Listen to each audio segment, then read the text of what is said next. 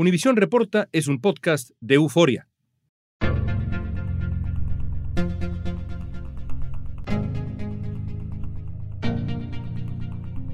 Amigos, ¿cómo están? Bienvenidos a Univisión Reporta. Indigencia, adicciones, inseguridad, rentas altísimas, comercios abandonados son parte de la vida cotidiana en San Francisco, California. La ciudad está atrapada en una suerte de espiral sin fin en la que un problema desencadena otro y otro y otro sin una solución a la vista. Para muchos, la razón de esta crisis son pues las políticas progresistas que rigen la ciudad y también otras ciudades en California y en otros lugares de Estados Unidos. Hoy vamos a tratar de entender la debacle de San Francisco junto a dos expertos, Carlos Solórzano, presidente de la Cámara de Comercio Hispana de San Francisco, y el periodista Luis Mejid, corresponsal de Univisión en la ciudad californiana donde ha vivido buena parte de su vida, la conoce con muy poca gente. Ambos nos van a explicar de qué tamaño es el daño que ha sufrido San Francisco, cuánto ha afectado la crisis a la comunidad hispana y si todo se debe a las famosas políticas progresistas. Hoy es lunes 4 de septiembre, soy León Krause, esto es Univisión Reporta.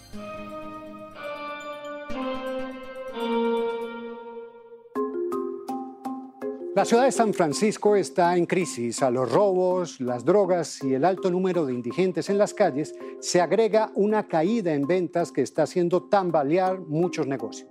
Número uno, que la ciudad de San Francisco, la alcaldesa, sea responsable de limpiar lo que está pasando aquí. Todo lo que es el uso de las drogas ha subido mucho. Todas esas crisis también afectan a las personas que están tratando de tener sus negocios en esta área. Carlos Solórzano es el presidente de la Cámara de Comercio Hispana de San Francisco. Ha pasado la mayor parte de su vida en la ciudad y conoce los detalles de esta crisis que está afectando especialmente a la comunidad latina. Carlos, en diciembre de 2019, la última vez que estuve en San Francisco, viví la siguiente escena.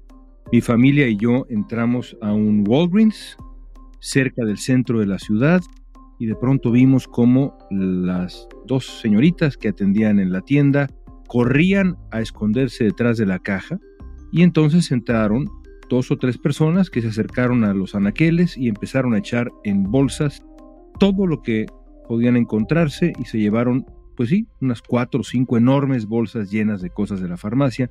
Cuando se fueron les preguntamos a las señoritas en cuestión por qué no habían intervenido, por qué no había ocurrido algo y nos dijeron, tenemos la orden de no intervenir, de no hacer algo.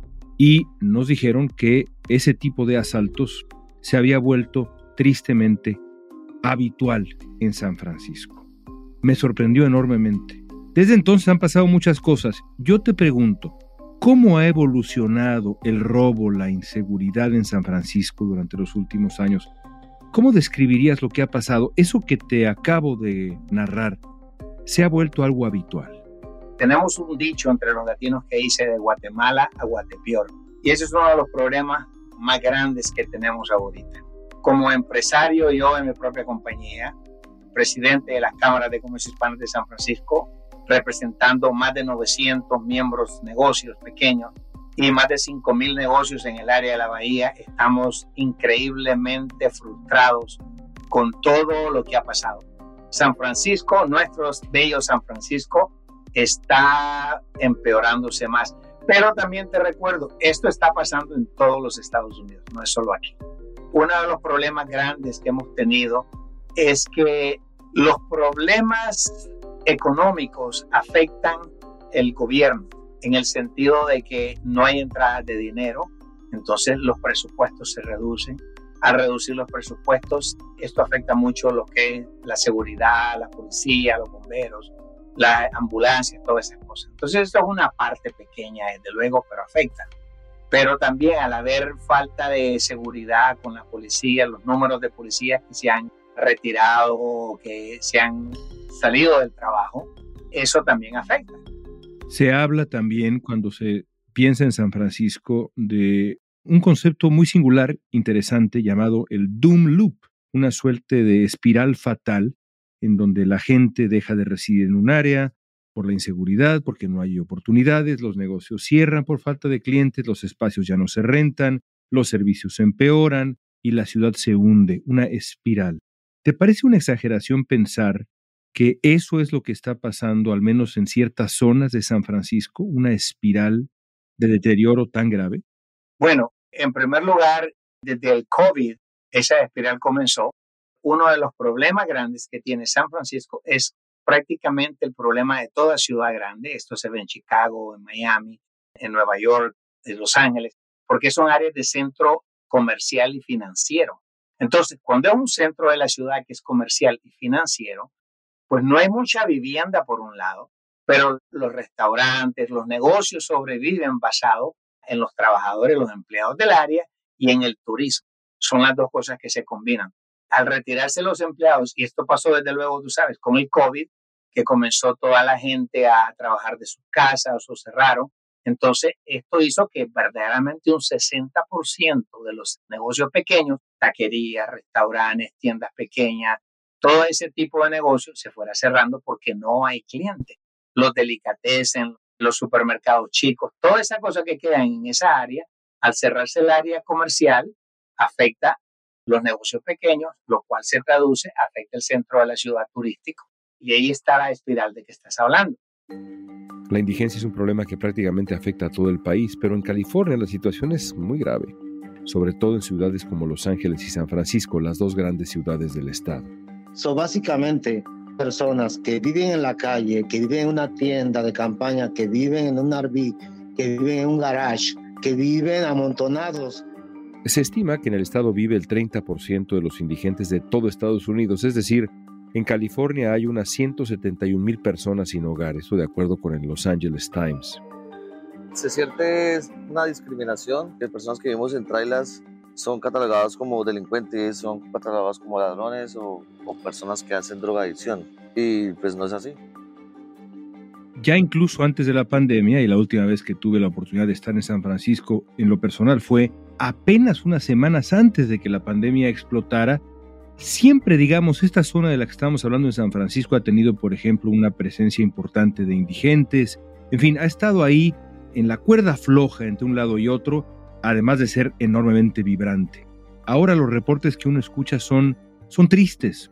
Muchos negocios de enorme tradición, boutiques de lujo, que cierran o que tienen las ventanas con enormes piezas de madera para protegerse de los ladrones. Es decir, esa zona que siempre ha sido vibrante, llena de turistas. ¿Cómo es ahora?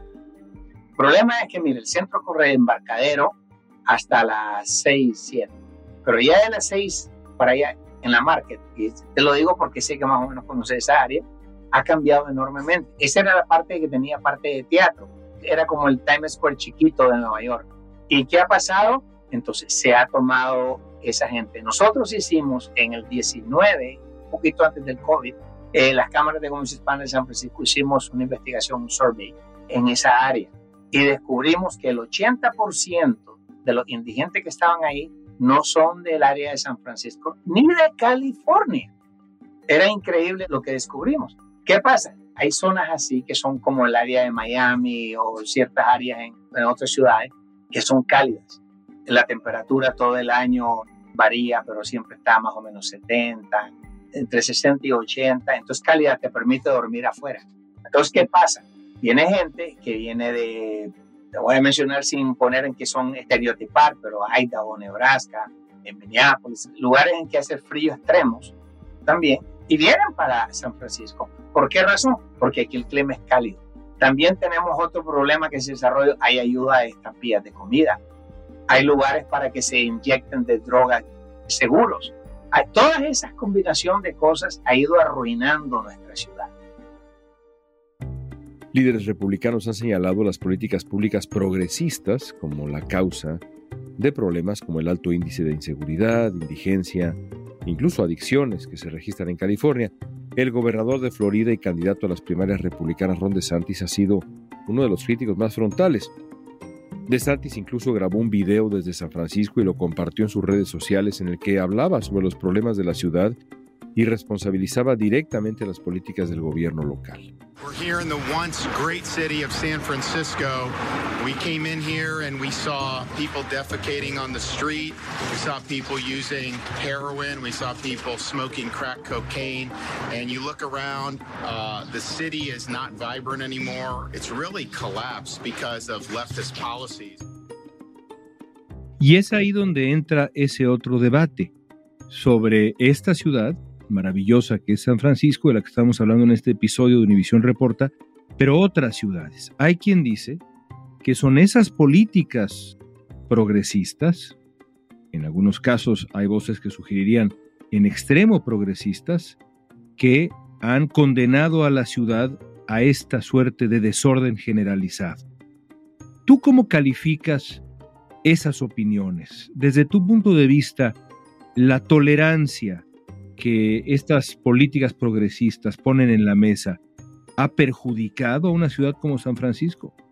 Ha perjudicado una ciudad como San Francisco y todas las ciudades que tienen ese tipo de política están siendo súper afectadas. Nosotros nos hemos opuesto. En la Cámara nosotros somos cero tolerancia. Trabajamos bastante con la fiscal de San Francisco apoyando. Hemos recomendado incluso a los negocios chicos, júntense cuatro o cinco, pongan una seguridad fuerte. Y hemos pedido ese tratamiento que quieren darles. Es algo que no está funcionando, lo estamos viendo. No está funcionando, pero nuestras representativas normáticas del gobierno que tenemos, en el gobierno me refiero a los locales, no estamos hablando de nadie más, ¿verdad? El progresista, como dices, es problemático. Hay cosas buenas, pero hay cosas que no deberían de ser. ¿Por qué? Porque entre más ayuda te den, menos vas a trabajar.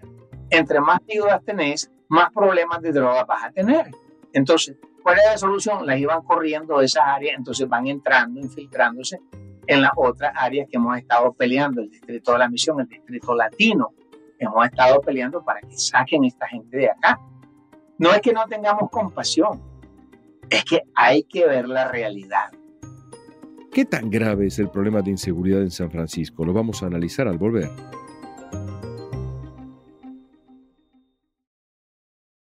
El barrio de Misión en San Francisco, California, está siendo azotado por una creciente ola de violencia y criminalidad. Y la situación ha llegado a niveles tales que la comunidad se ha movilizado para exigirle a las autoridades que tomen medidas urgentes cosas pasan en la calle, de repente una bala entra por una puerta. No es seguro, seguro ya no es. Luis Mejía es periodista, corresponsal de Univisión en San Francisco. Ahí ha cubierto la crisis que vive la ciudad, la ha seguido desde muchos distintos ángulos. Luis, ¿cómo ha empeorado el robo, la inseguridad en San Francisco durante los últimos años? ¿Cómo describirías lo que ha pasado en esa ciudad que conoces tan pero tan bien? Hay una percepción de que el crimen ha aumentado. Si vamos a las cifras, en realidad sí han aumentado los delitos a la propiedad, pero no tanto los crímenes violentos. Por ejemplo, los asesinatos están en un número bastante bajo comparado con otras ciudades de tamaño similar. Pero sin lugar a dudas, León, hay una percepción de inseguridad. Es muy común que venga un turista, o no hace falta que sea turista, me ha pasado a mí, nos ha pasado a nosotros, y le rompan la ventana del automóvil para robar lo que puede. Los últimos años nos ha pasado tres veces. Lo digo sin orgullo, lo digo con mucha pena. El auto que usamos para trabajar tiene una jaula atrás, como es común en muchas ciudades, una jaula para proteger el equipo. Pero aún así han roto otras ventanas. Hace unos tres o cuatro meses nos asaltaron en la calle a mi querido camarógrafo Roque Hernández le arrancaron de sus manos la cámara, lo tiraron al piso, afortunadamente no, no lo lastimaron, pero son incidentes que han pasado antes, no son nuevos, pero la magnitud, por lo menos la percepción que la gente tiene, me incluyo, es de que estamos menos seguros que antes. En diciembre de 2019, la última vez que estuve en San Francisco, viví la siguiente escena. Con mi familia entramos a una farmacia, un Walgreens, y de pronto vimos a las dos señoritas que atendían la tienda correr hacia atrás de la caja. Acto seguido vimos a unas personas metiendo todo lo que podían meter en unas enormes bolsas y salir como Pedro por su casa de la farmacia. Cuando le preguntamos a las señoritas por qué no habían hecho nada, por qué no habían, yo qué sé, llamado a la policía, nos dijeron tenemos la orden de no intervenir y esto pasa con muchísima frecuencia. ¿Eso es algo habitual, Luis? Lamentablemente sí. Es común que roben en los negocios. De hecho, muchos le echan la culpa a que aquí, en California, la diferencia entre un delito menor y un delito grave son 950 dólares. O sea, si tú robas 949 dólares, es considerado un delito menor. Si tú robas 951 dólares, entonces, bueno, eso sí ya es un delito más grave y la policía le tiene que prestar atención. Pero por menos de esos 950, prácticamente no se preocupan. La policía realmente no hace demasiado, más que nada quizás levantar un informe. Ahora, eso pasa, es cierto, tú lo has experimentado, lo hemos visto todos, pero también eso alimenta una narrativa de, por ejemplo, de muchos comercios que deciden cerrar y en realidad están cerrando muchas veces por cuestiones económicas, porque ya no tiene la ciudad o esos negocios en particular la afluencia que tenía en el pasado. Desde la pandemia las cosas han cambiado y han empeorado en muchos aspectos, lamentablemente, porque hay menos gente, ahora se está viendo más gente, pero por ejemplo, los, edificios de oficinas de San Francisco, aún hoy están la mitad prácticamente vacía. El índice de, de desocupación en los edificios es de un 45%, acercándose al 50%. O sea que muchos de esos edificios los trabajadores trabajan desde su casa, como hace mucha gente. Eso quiere decir que los centros comerciales no tienen la misma afluencia de clientes que tenían antes. El restaurante que le vendía al oficinista el almuerzo ahora no lo puede vender. Se agregan los problemas de, robos y muchos dicen, bueno, mejor cierro esto y me voy a otro lugar. Eso que estás diciendo, esto que estás describiendo, me recuerda a este concepto del doom loop, una suerte de espiral fatal en donde la gente deja de residir en el área, los negocios cierran por falta de clientes, los espacios ya no se rentan, los servicios se empeoran, la ciudad se hunde, la criminalidad crece.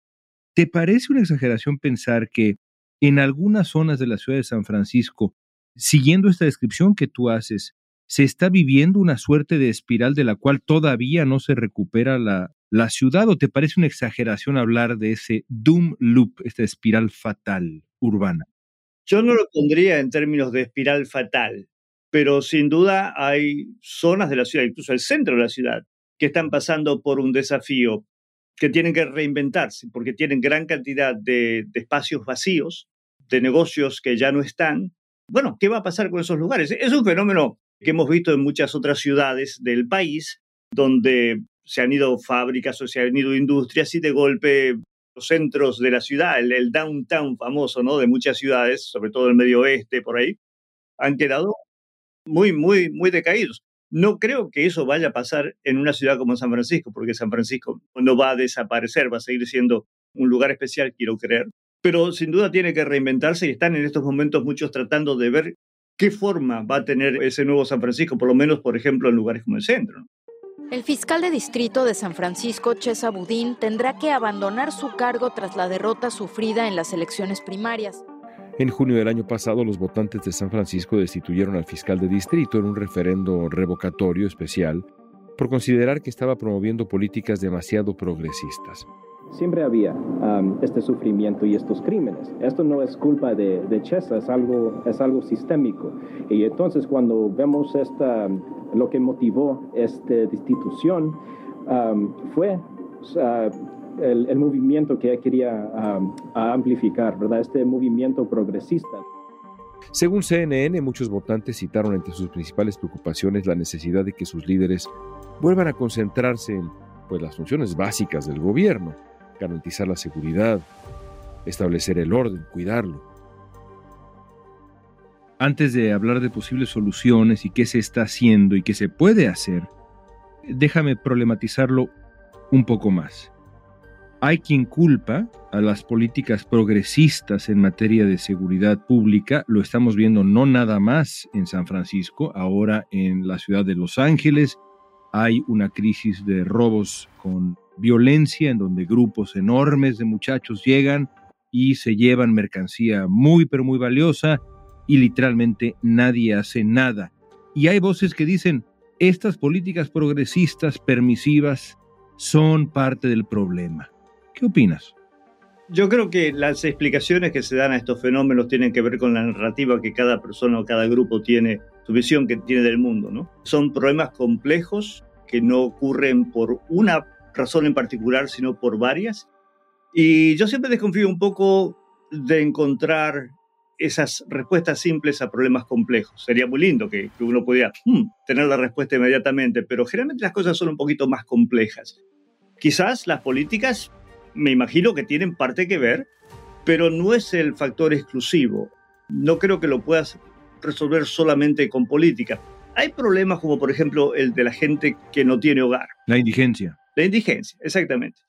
Ese es un problema que existía aquí en San Francisco desde mucho antes de la pandemia y que sigue todavía existiendo y es muy visible. Todos, todos estamos expuestos. Podemos estar muy bien ahorita. Por desgracia del destino, caemos abajo, perdemos el trabajo y se todo y se pierde la familia. En promedio, una persona que se convierte en una persona sin hogar podría tardar incluso ocho años en volver a tener un techo fijo. Si a eso le agregamos el problema de las drogas, la introducción de los opioides como droga ilegal aquí y la cantidad de muertes que eso ha causado, es un problema arriba de otro problema, arriba de otro problema. De modo que simplemente cambiar una política, bueno, ojalá ayuden, pero no creo que sea la respuesta a todo. Es una cuestión bastante compleja. San Francisco es la segunda ciudad del país con mayor índice de muertes por drogas después de Filadelfia. Según el Departamento de Salud Pública de la ciudad, durante la pandemia en San Francisco se registraron más muertes por sobredosis que por COVID y la tendencia, por desgracia, se mantiene. Y también ahí en San Francisco se ha registrado un alarmante aumento de muertes relacionadas con el fentanilo. Esto solo de enero a marzo de este año. Ya tres o cuatro años hay una crisis bien grave en San Francisco con el fentanil. Casi todos los días están muriendo personas en la calle el gobernador de California, Gavin Newsom, ha tratado de hacer frente a la crisis con varios planes. Hace poco anunció que duplicaría el número de agentes policiales para continuar, dijo, la lucha contra el crimen y atajar la crisis de fentanilo que se ha apoderado de la ciudad. Es una droga muy peligrosa y está matando muchísima gente. Tengo, amigos que han muerto recién y pues sí, algo tiene que pasar.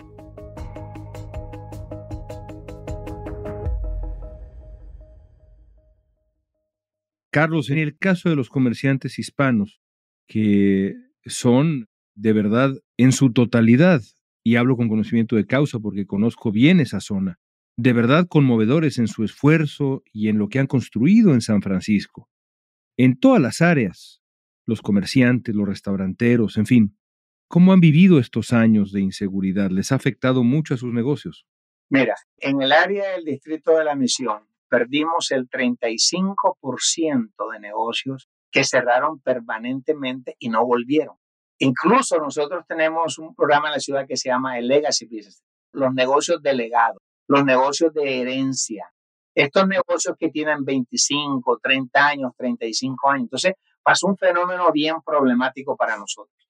Todos estos negocios cierran y nosotros estamos tratando de apoyarlos y tratando de buscar programas con la ciudad. San Francisco es único en el sentido que es ciudad y condado, tiene doble, ¿verdad?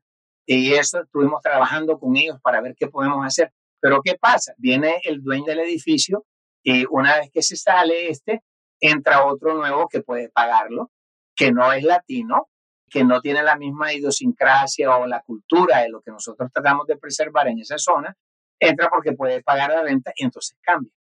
Entonces, es una doble pérdida porque perdemos parte de nuestra cultura y parte de nuestra idiomática ideología y a la misma vez perdemos un negocio que tiene 25 o 30 años de estar en el lugar y no vuelve porque si logra tener dinero para volver, no hay lugar donde. Y si no, ya lo reemplazaron con otro de otro tipo de cultura.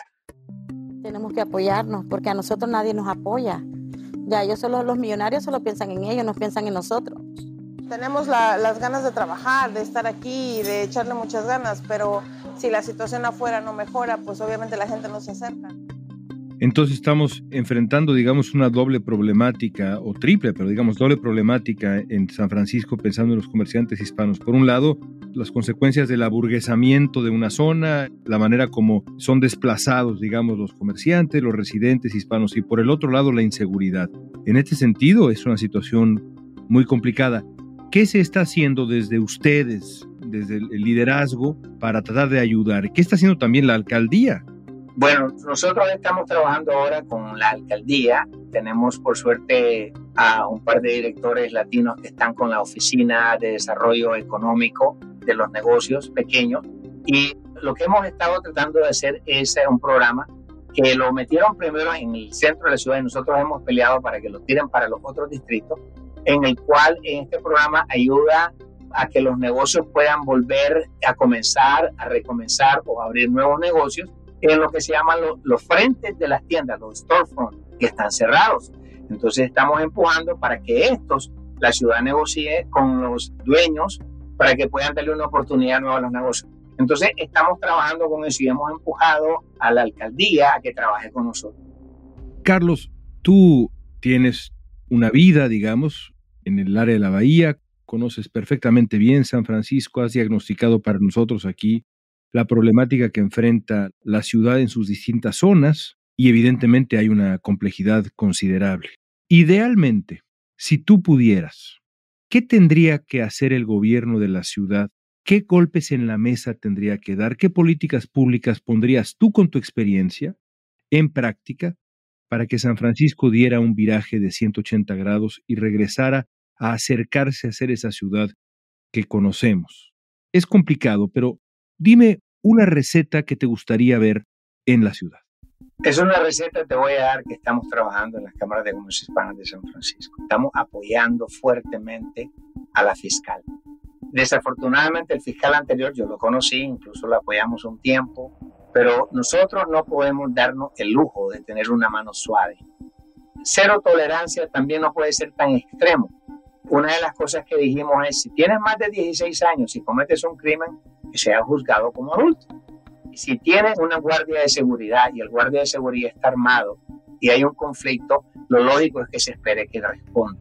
Pero en estos casos nosotros estamos de acuerdo, por lo menos en el lado de nosotros, de los empresarios chicos, de que hay que tener una mano. Si esa ley de que pasaron, que si es menos de 900 dólares, no van a citarlo o no van a llevarlos a la corte o a la cárcel. Esa ley de que dicen que los empleados no se metan, si yo estoy en un lugar y veo que hay un crimen y yo veo que puedo ayudar a pararlo, yo lo voy a hacer. No lo voy a dudar un minuto, lo voy a hacer. Porque no podemos dejar que toda esta gente entre, robe impunemente y nadie los pare y les dice nada. La ley es la ley. La ley es la ley. Carlos, gracias por tu tiempo. De nada, a la orden. Estamos eh, aquí para trabajar todos unidos en todos los Estados Unidos y el mundo para que podamos tener algo mejor.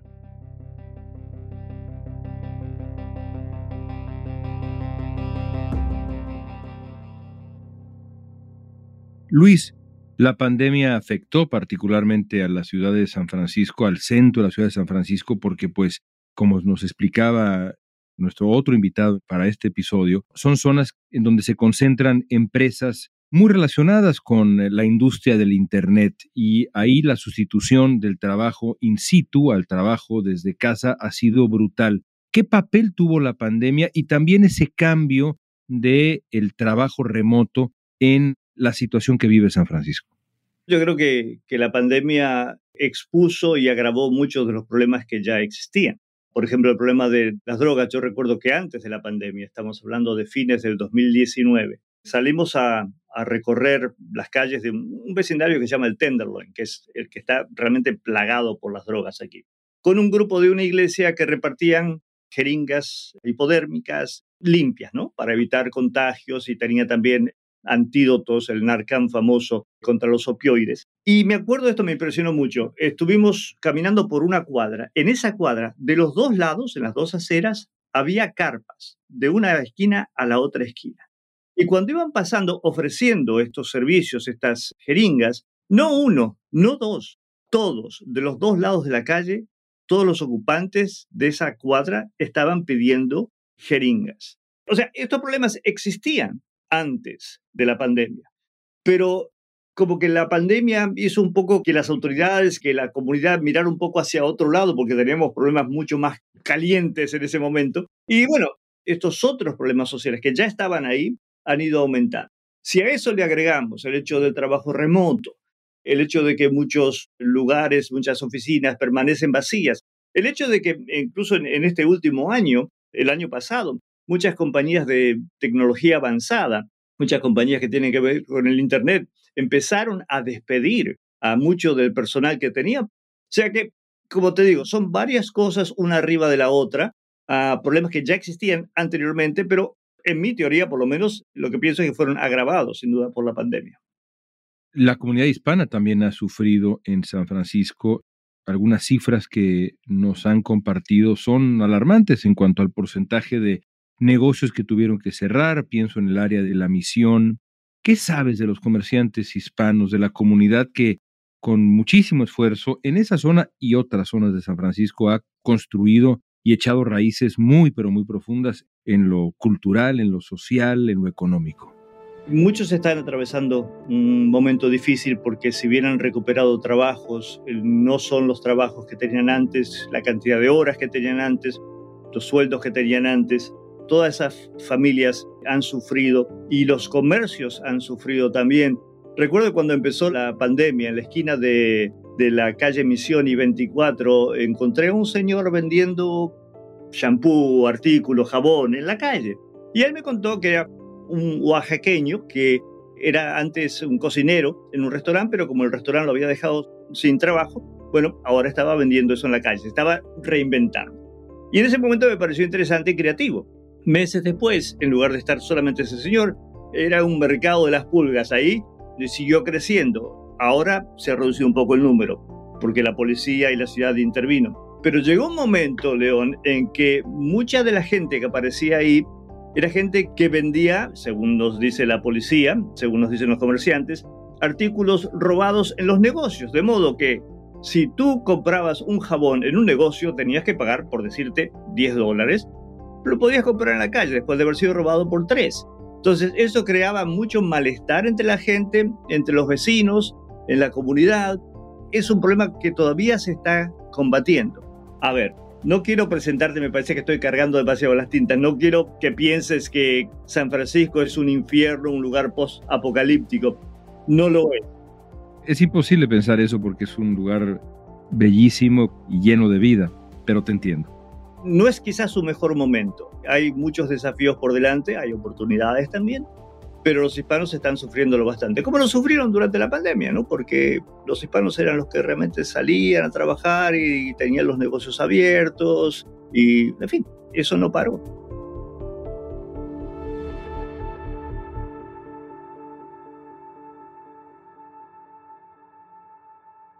Hablemos de posibles soluciones. La alcaldesa ha mm, prometido reimaginar la ciudad, que es un concepto que de una u otra manera nos has compartido tú también, pensando en lo que ha hecho la gente, la necesidad de reimaginar una ciudad que quizá en algunos de los factores que hemos conversado no volverá a ser la misma, porque es un hecho que esos grandes edificios llenos de ingenieros de Google o de Twitter, X ahora o lo que sea, cualquiera de estas enormes empresas en ese gran cerebro urbano en el corazón de San Francisco, quizá no volverán. ¿Qué se está haciendo para reimaginar la ciudad y qué perspectivas le ves a esos planes? Yo creo que todavía están diseñando eso, tratando de pensar. Todavía no hay ningún plan realmente concreto. La ciudad ha gastado, con respecto al problema de los indigentes, el problema de las drogas, una gran cantidad de dinero, le ha tirado mucho dinero al asunto, pero todavía no lo ha podido resolver. Son cosas que no se pueden resolver, pero por lo menos mejorar, ¿no? aunque la alcaldesa eh, está contenta porque el índice, según el último censo de personas que viven en la calle, ha bajado un poco comparado con lo que era hace unos dos o tres años atrás. Pero la situación, como te digo, es compleja, requerirá mucho trabajo. El gobernador Gavin Newsom, cuando estuvo aquí en San Francisco, se alarmó y envió a la Guardia Nacional y a la patrulla de carreteras a patrullar el Tenderloin. Imagínate que en San Francisco se vean soldados en la calle para combatir el crimen. Eso sería, no sé, un comercial perfecto para la oposición. Eh, eso no está pasando.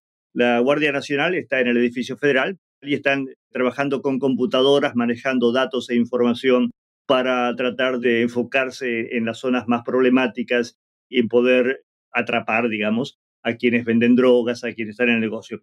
La patrulla de carreteras está patrullando las calles de la ciudad. Nosotros salimos con ellos el otro día y paran a gente por a lo mejor no tener el cinturón de seguridad puesto, por cosas menores, pero el mismo tipo de de infracciones que verían en una carretera. Y en el proceso de hacer eso, muchas veces se encuentran drogas en los automóviles. De hecho, han encontrado suficiente fentanilo como para matar dos veces a la población de San Francisco, o al doble de la cantidad de, pobladores que tiene la ciudad. Eso en los tres o cuatro meses que están operando. O sea que se están haciendo cosas, pero todavía falta, falta León. San Francisco y Oakland, el área de la bahía, es, ya lo decíamos ahora, en conjunto uno de los sitios más hermosos de todo Estados Unidos y creo yo del planeta. Es un lugar bellísimo con una gran historia, central para la historia de California, central para la historia de Estados Unidos. Nos ha descrito una situación difícil, no atraviesa por su mejor momento. Aún así, como periodista que llevas tanto tiempo allá, tantos años, que conoces tan bien este lugar, ¿hoy estás optimista o lo contrario en función del futuro a mediano plazo de toda esa región? Siento la obligación de ser optimista. Creo que las cosas van a mejorar. Yo quiero mucho a esta ciudad. Esta ciudad ha sido mi hogar pues, en los últimos 40 años por lo menos. Aquí he, he criado mi familia, aquí he vivido. Siento que realmente estoy comprometido con este lugar. Y no puedo pensar que un lugar con tanto potencial y tan, tan lindo y con gente tan linda vaya a terminar mal. Así que el futuro tiene que ser mejor, no hay duda. Gracias, maestro Mejido. Gracias, León. Los problemas de San Francisco son graves y no son exclusivos de esa ciudad, que por lo demás es hermosa, es un símbolo de muchas cosas positivas en Estados Unidos. Hay otras ciudades que sufren de los mismos problemas. ¿Realmente los provocan las políticas progresistas? ¿O es más bien un cóctel particularmente pernicioso? ¿Qué solución hay? Seguiremos a detalle el progreso de esta crisis y este debate político y cultural que es en el fondo fascinante. Esta pregunta es para ti. ¿Qué crees que provoca los problemas que has escuchado en San Francisco? ¿Dónde está la raíz del problema? Usa la etiqueta Univisión Reporta en redes sociales, danos tu opinión en Facebook, Instagram, Twitter o en TikTok.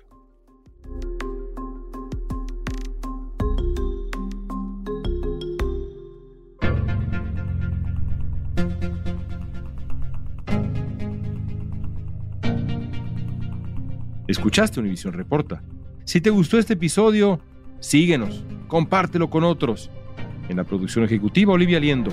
Producción de contenidos, Mili Supan. Booking, Soía González. Música original de Carlos Jorge García, Luis Daniel González y Jorge González. Soy León Krause. Gracias por escuchar Univisión Reporta.